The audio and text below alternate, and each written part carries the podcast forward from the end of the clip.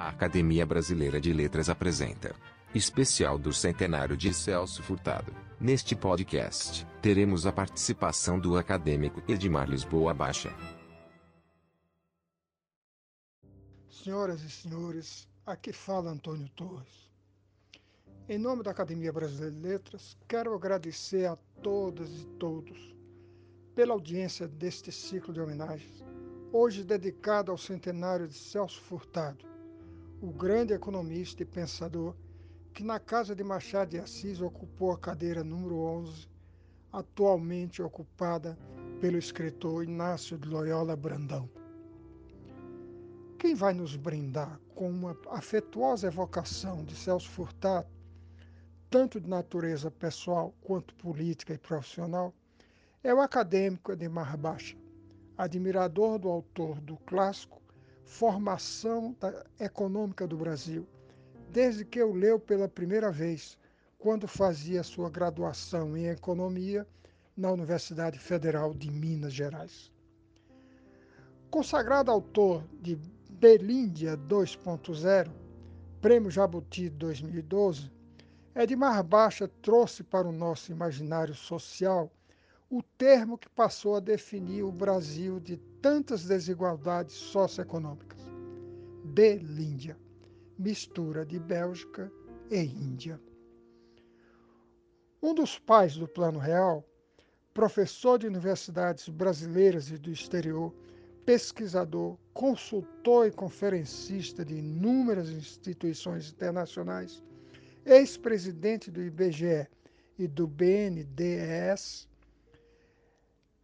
Edmar Baixa é um economista com o dom da escrita desde o seu berço mineiro, isto para lembrar que ele é também o premiado autor de O Futuro da Indústria no Brasil. Ocupante da cadeira número 40 da Academia Brasileira de Letras, Baixa é membro da Academia Brasileira de Ciências, da Academia Internacional de Direito e Economia e sócio fundador do Instituto de Estudos de Política Econômica Casa das Garças, do qual é diretor. Com a palavra, o caríssimo confrade Edmar Baixa. Eu fiz graduação em Economia na Faculdade de Ciências Econômicas da Universidade Federal de Minas Gerais, de 1960 a 1963.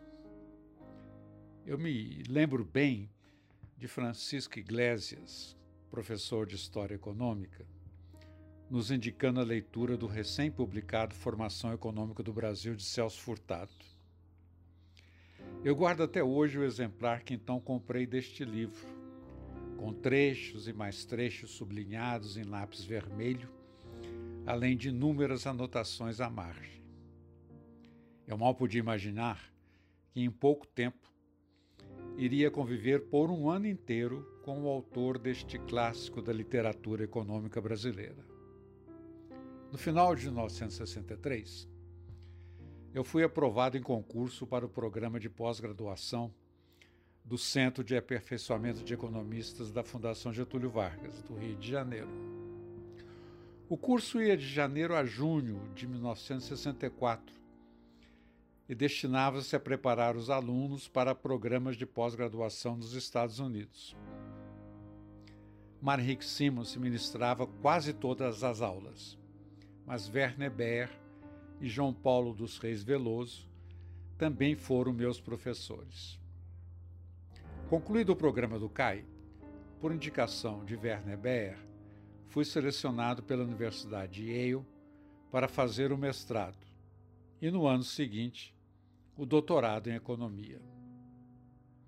Quando parti para os Estados Unidos, no final de agosto de 1964, assumi o compromisso com minha mãe, que residia em Belo Horizonte, de lhe escrever duas cartas por semana, compromisso que cumpri ao longo do primeiro ano em Yale. Minha mãe guardou essas cartas, que, após seu falecimento, me chegaram às mãos. Minha mãe era culta e politizada, por isso eu sentia minha vontade para comentar com ela minhas impressões sobre o curso, os professores, a universidade, os Estados Unidos, bem como sobre a conjuntura econômica e política do Brasil. Como eu, ela também era fã de Celso Furtado. Por isso, são muitas as referências nessas cartas a meu relacionamento com ele, tanto de natureza pessoal quanto política e profissional. Gostaria de comentar excertos dessas cartas em que faço referência a Celso Furtado. Eles revelam aspectos que creio inéditos de sua estada em Yale, vistos pelos olhos de um jovem admirador. Essas cartas foram escritas em New Haven, de setembro de 64 a junho de 65. Excetuam-se as duas últimas, de julho de 1965, escritas em Londres, onde estava num summer job da Organização Internacional do Café. Cheguei em New Haven, Connecticut, onde se localiza a Universidade Yale, em 1 de setembro de 1964. Tinha então 22 anos, completados em fevereiro daquele ano. Alojei-me em apartamento, dividido com David Barkin, aluno americano do doutorado em economia, e Clóvis Cavalcante, meu colega no CAI, que também havia sido aceito no programa de mestrado. Eu sabia que Celso Furtado, caçado pela ditadura militar, havia há pouco lá chegado, tendo aceito a posição de Visiting Fellow do Departamento de Economia da Universidade. Eu mal podia conter a vontade de conhecê-lo pessoalmente. E aí começam as minhas cartas. Em 1 de setembro de 1964, eu digo para minha mãe, Dave Barkin me disse que Celso Furtado já está aqui, mas não localizei seu telefone. Disse-me Dave.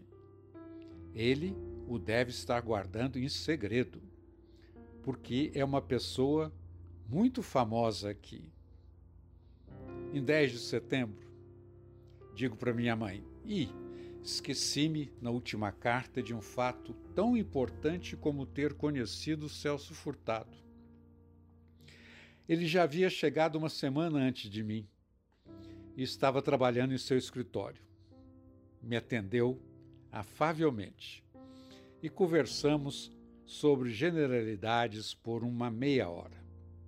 Achei-o magro e algo abatido, mas é um bom papo. Ontem voltei lá com o Clóvis e desta vez ficamos de conversa fiada por mais de uma hora. Um dia desses, ele já está convidado para jantar aqui no apartamento. Coitado. Sai do Brasil para entrar numa fria dessas. Todo caso, Dave não é tão péssimo cozinheiro quanto se poderia imaginar.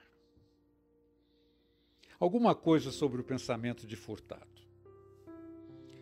O livro seu, que saiu há pouco, Dialética do Desenvolvimento, foi escrito quando João Goulart queria dar o golpe para decretar estado de sítio.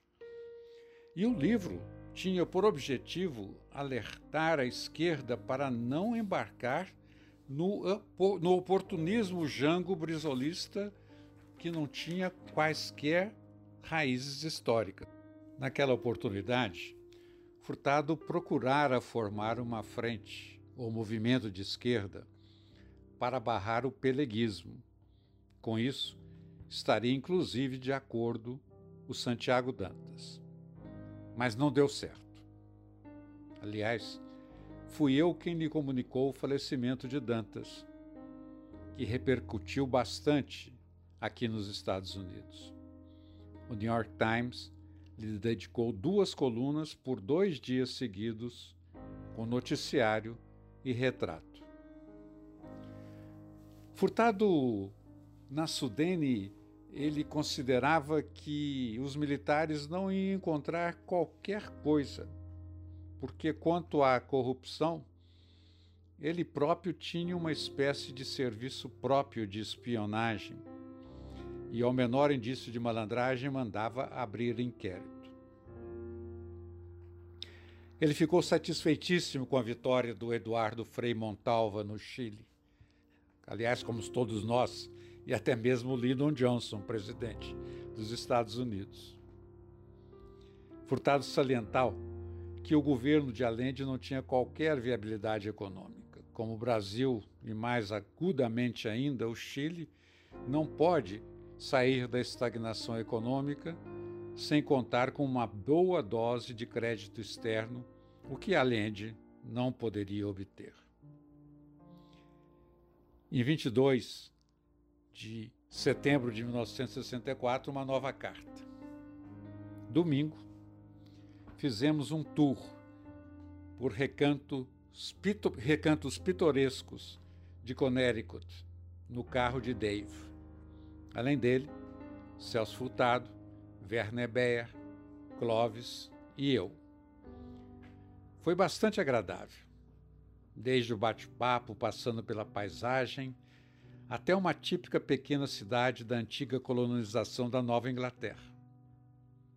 Agora que o outono está batendo as portas, é extremamente bonito notar a transformação da vegetação nos campos, com as árvores tendo suas folhas amareladas, depois avermelhadas, num processo multicor que nunca antes tinha visto no Brasil.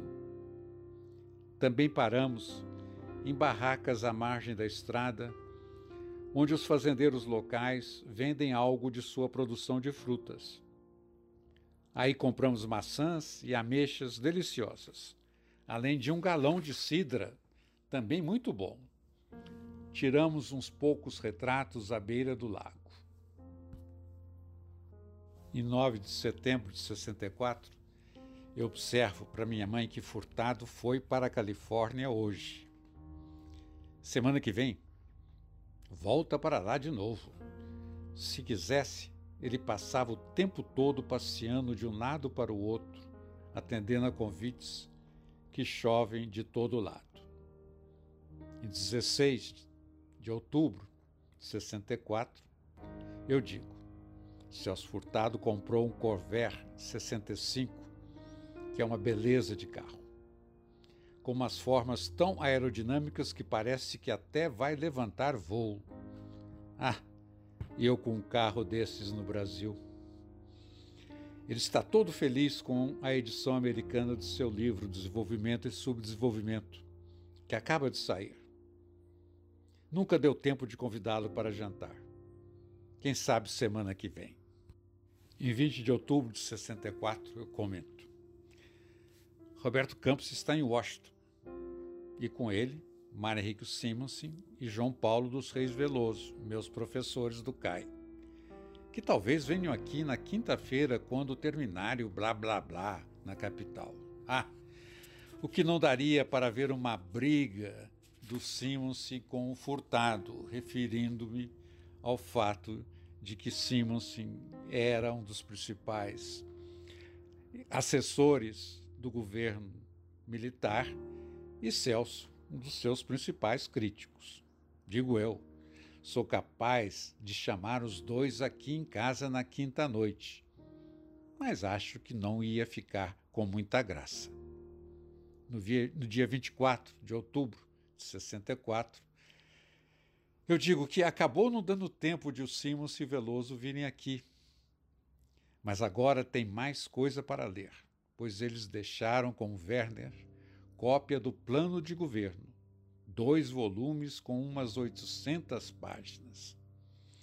O que arrumaram em Washington, não fiquei sabendo. Em 7 de novembro, digo que escreverei ao Gui, meu cunhado, logo que sair o novo ensaio do Furtado, sobre o processo revolucionário da América Latina, aliás, um livro que não localizei. Ele agora está trabalhando numa tipologia das economias latino-americanas. Este sim né, um livro que foi posteriormente publicado com o nome de Subdesenvolvimento e Estagnação na América Latina. E depois Furtado quer sair para uma teoria da estagnação que eu acho que vai dar o que falar. Um livro, um artigo que posteriormente ele publicou com o Andrea Maneschi, ao qual vou me referir mais à frente. Digo eu, na quinta-feira ele, Clóvis e eu fomos jantar. Bacalhoada, com certeza. Na casa de um português, Cristiano Rendeiro, naturalizado americano, acho que até vereador está aqui, um sujeito muito simpático. E lá ficamos até às 22 horas com bate-papo sobre revoluções na África e golpes de Estado na América Latina. No mesmo dia, eu tinha almoçado no restaurante da universidade com Furtado. E ele está com a mesma impressão que eu, de que o tempo está voando. Eu, quando penso que já um quarto do ano letivo foi embora, mal posso acreditar. Ele disse que a maior parte do tempo passa recusando convites, ou se preparando para e atendendo a convites irrecusáveis. Para estudar mesmo, que é o que ele queria, mal sobra tempo. Ele está planejando ficar mais um ano nos Estados Unidos, outro na Europa e depois regressar ao Brasil. Em 24 de novembro de 64, eu digo, o New York Times de hoje traz a notícia da concessão de habeas corpus ao Mauro Borges, que era governador de Goiás e que havia sido acusado pelo governo brasileiro de armar Goiás para a reação. Isso segundo o Jornal do Brasil.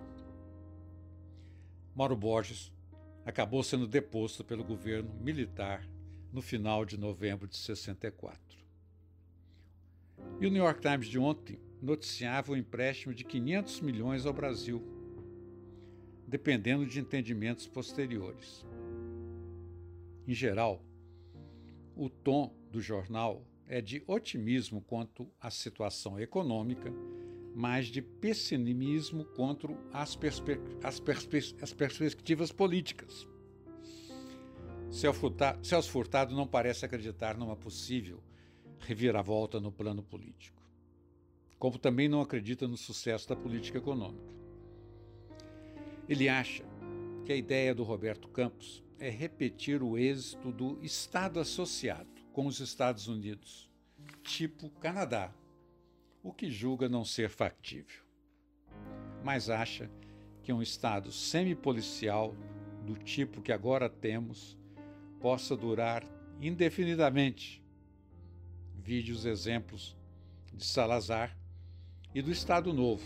Este só caiu por causa da guerra. Em 4 de dezembro, digo, se antes de enviar a carta para o Gui, meu cunhado, tivesse lido o New York Times, não teria dito nela que achava que o Castelo Branco agora teria que apelar para o salazarismo com a resistência que eu antecipava do PSD. Mas os 190 contra 140 votos a favor da intervenção do governo federal em Goiás liquidaram com o último pavio liberal que esse estado de coisas estava a sustentar. Celso Furtado também se surpreendeu um pouco. Que diabos! O mínimo de hombridade era de se esperar mesmo desse Congresso. Celso diz que agora não quer mais saber nem notícia do Brasil. Eu ainda quero ver, de fora, se esse negócio de desenvolvimento, tipo Estado associado, e olha que dólar parece estar entrando, com um governo semi-policial e impopular, e o semi e o in no lugar do ante vão por conta do campus e do mestre Simonsen, se esse tipo de governo funciona. E vamos compará-lo com o que o Frei faz no Chile. Em 9 de janeiro já de 1965, digo que na segunda-feira assisti à fala do Johnson na casa de Furtado. Trata-se do discurso perante o Congresso em que Johnson anunciou seus objetivos para a chamada Grande Sociedade. Ali conhecia a senhora de Celso Furtado, uma simpática argentina que aparenta ser mais velha do que ele. Mas quem diz que ele tem só 44 anos? E seus dois filhos de 5 e 10 anos. O discurso de Johnson foi muito bom. Eta texano para ter presença. E quando estávamos lá bebericando uns whiskies, chegaram dois brasileiros, um deles recém-vindo de Cortina d'Ampezzo, onde passaram o Natal com Juscelino Kubitschek. Os asilados se comunicam, sim senhora. Ele trouxe um retrato do Nonô, Nonô é o apelido do Juscelino, dizendo que olha como ele está bem disposto. Mas eu vou lhe contar, o homem está é, é acabado, mais murcho do que o Celso antes de a família dele aqui chegar. Aliás, sobre a evolução do estado de espírito do furtado em Yale, digo eu hoje, noto o que ele escreve em seu Diários Intermitentes, recentemente publicados. Entre aspas. Isso em 15 de outubro de 64. Hoje considero minha vida totalmente perdida no sentido de que não posso recuperá-la. Isso poderá parecer uma fantasia de exilado, em dias de outono, mas é uma dura realidade. Fecha aspas. Já em 2 de janeiro de 65, com sua família em Yale, o tom muda inteiramente. Entre aspas. Estou levando a vida que sempre desejei, estudando pensando, escrevendo. Fecha aspas. Continuo eu nessa carta de 9 de janeiro. Puxa, eu não tinha sabido do papelão do Sete Câmara. Sete Câmara era um diplomata, havia sido chefe da Casa de Civil de Juscelino e em 1964 era embaixador do Brasil junto à ONU. papelão do Sete Câmara não indo de medo ao casamento da Márcia Kubitschek, de quem era padrinho.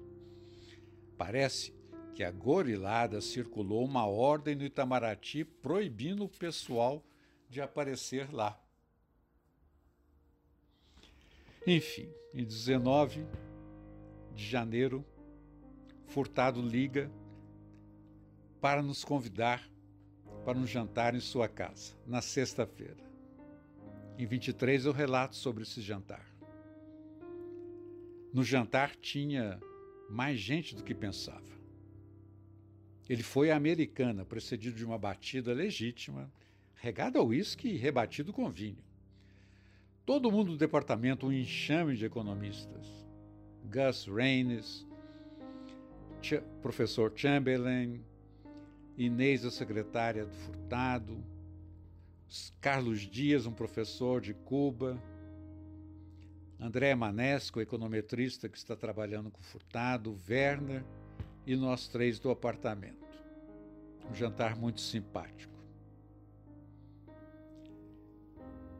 No dia 1 de fevereiro de 65, relato. Almoço hoje com o qual Werner convidou Celso, Furtado, Clóvis e eu para discutirmos com a organizadora da excursão anual de 100 brasileiros estudantes universitários aos Estados Unidos, sobre como deveria organizar-se o programa de cinco semanas para provocar um rendimento máximo. Algum tempo atrás havia almoçado com a outra responsável pelo programa, também convocado pelo Werner.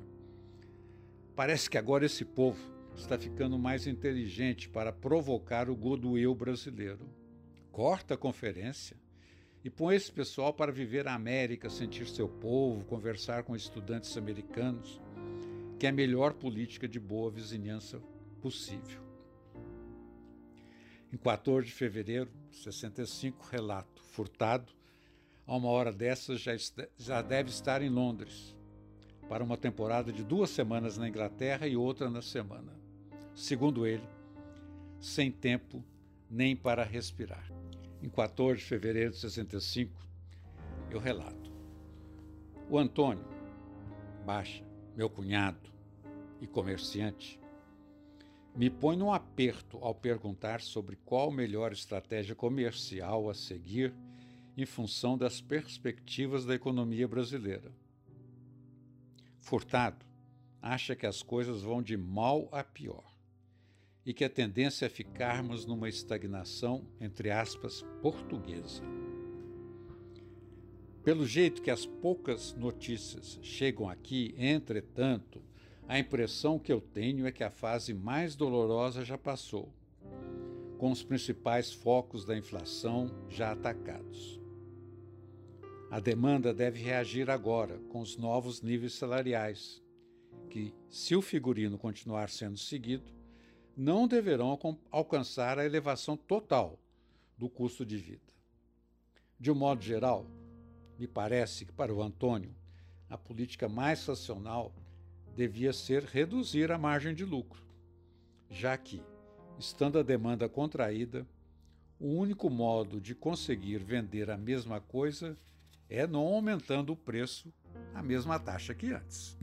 Em 10 de março de 65, eu digo estar voltando de uma conferência do Thomas Clifton Mann, um subsecretário do Departamento de Estado para a América Latina, ele era autor da chamada Mann Doctrine, segundo a qual os Estados Unidos não interviriam contra ditadores que fossem favoráveis aos interesses econômicos dos Estados Unidos, mas sim interviriam contra líderes comunistas independentemente de suas políticas.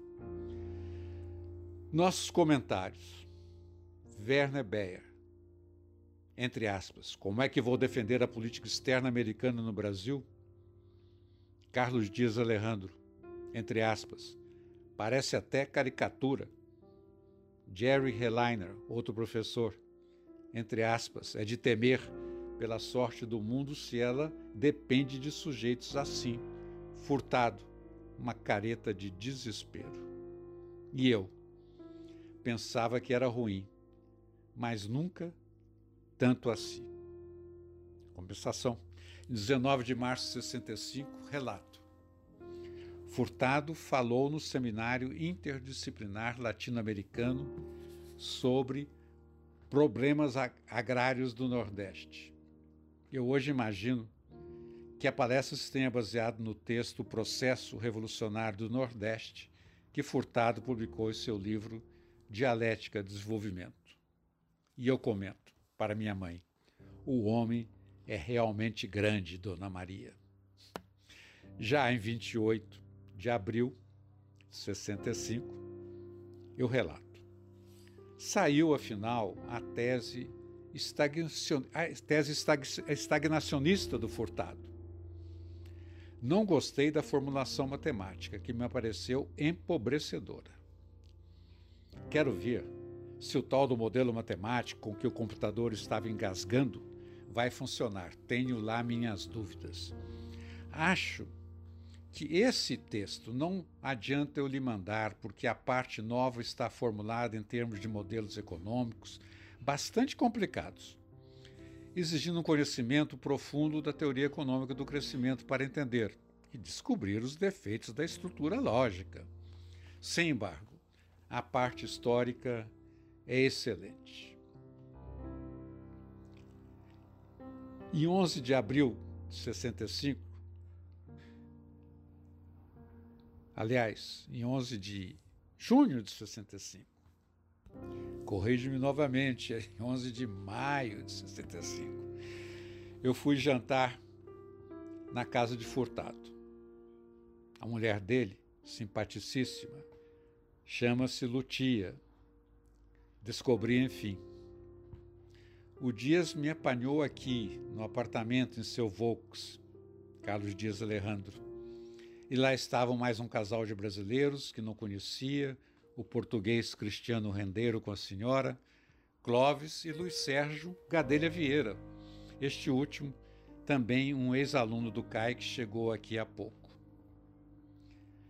No fim, ficamos só eu e Carlos Dias e Furtado estava com a corda toda. foi um papo dos mais divertidos que já tive. Sobre editos de Caracala, filosofia de epíteto e outros do estilo, evocados pela invasão dos Estados Unidos na República Dominicana. É a mais recente teoria do Hélio Caribe que está em Harvard, que é a Pax Americana que se pronuncia sobre o continente representa para o intelectual latino-americano o que a Pax Romana significou para os filósofos gregos.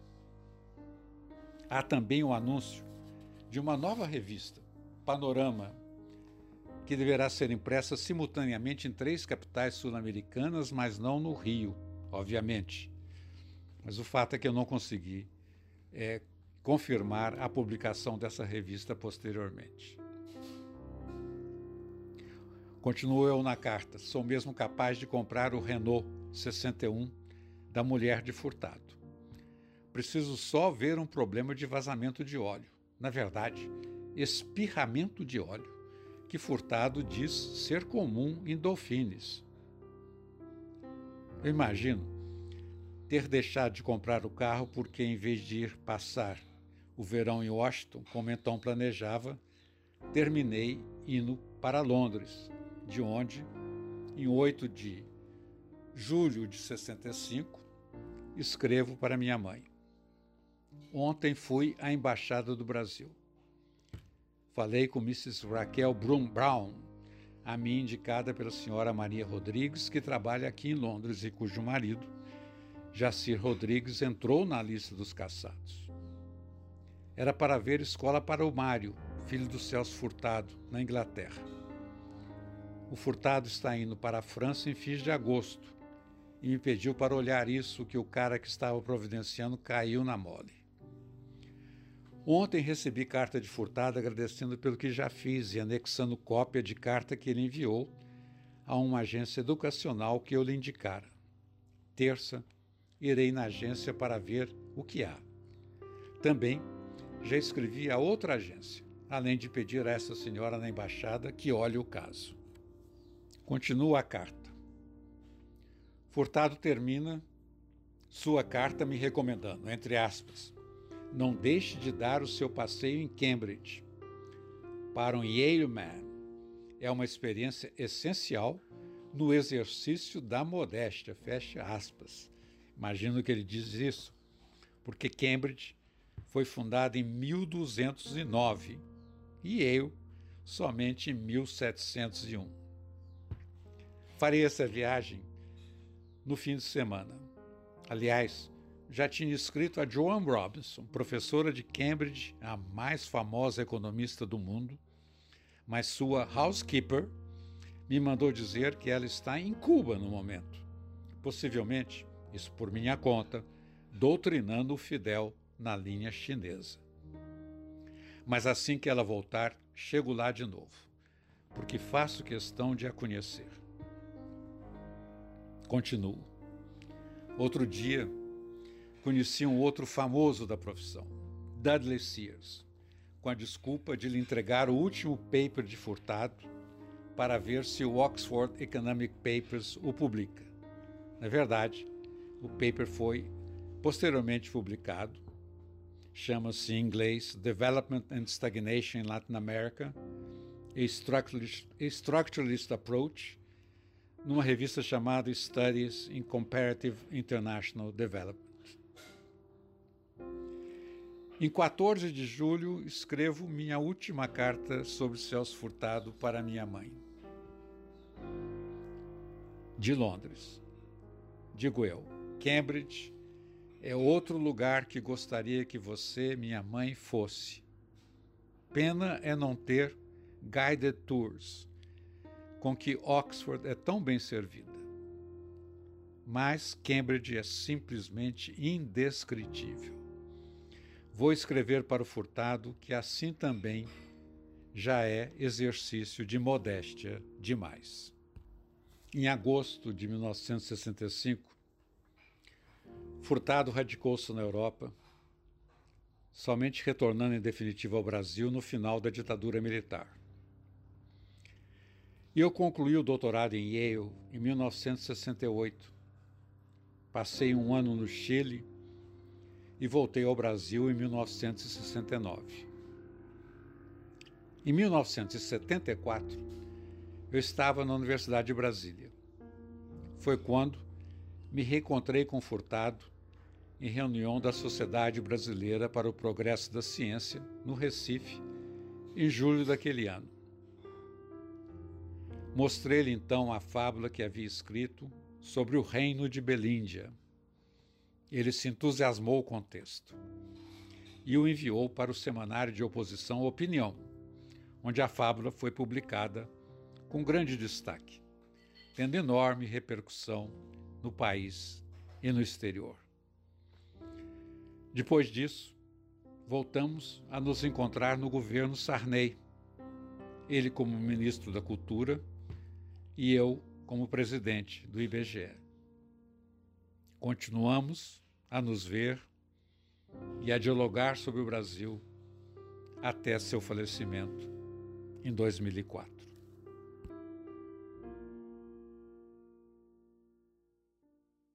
Acompanhe nosso podcast semanal, lançado todas as quartas-feiras durante a quarentena. Acesse nosso site www.academia.org.br/podcast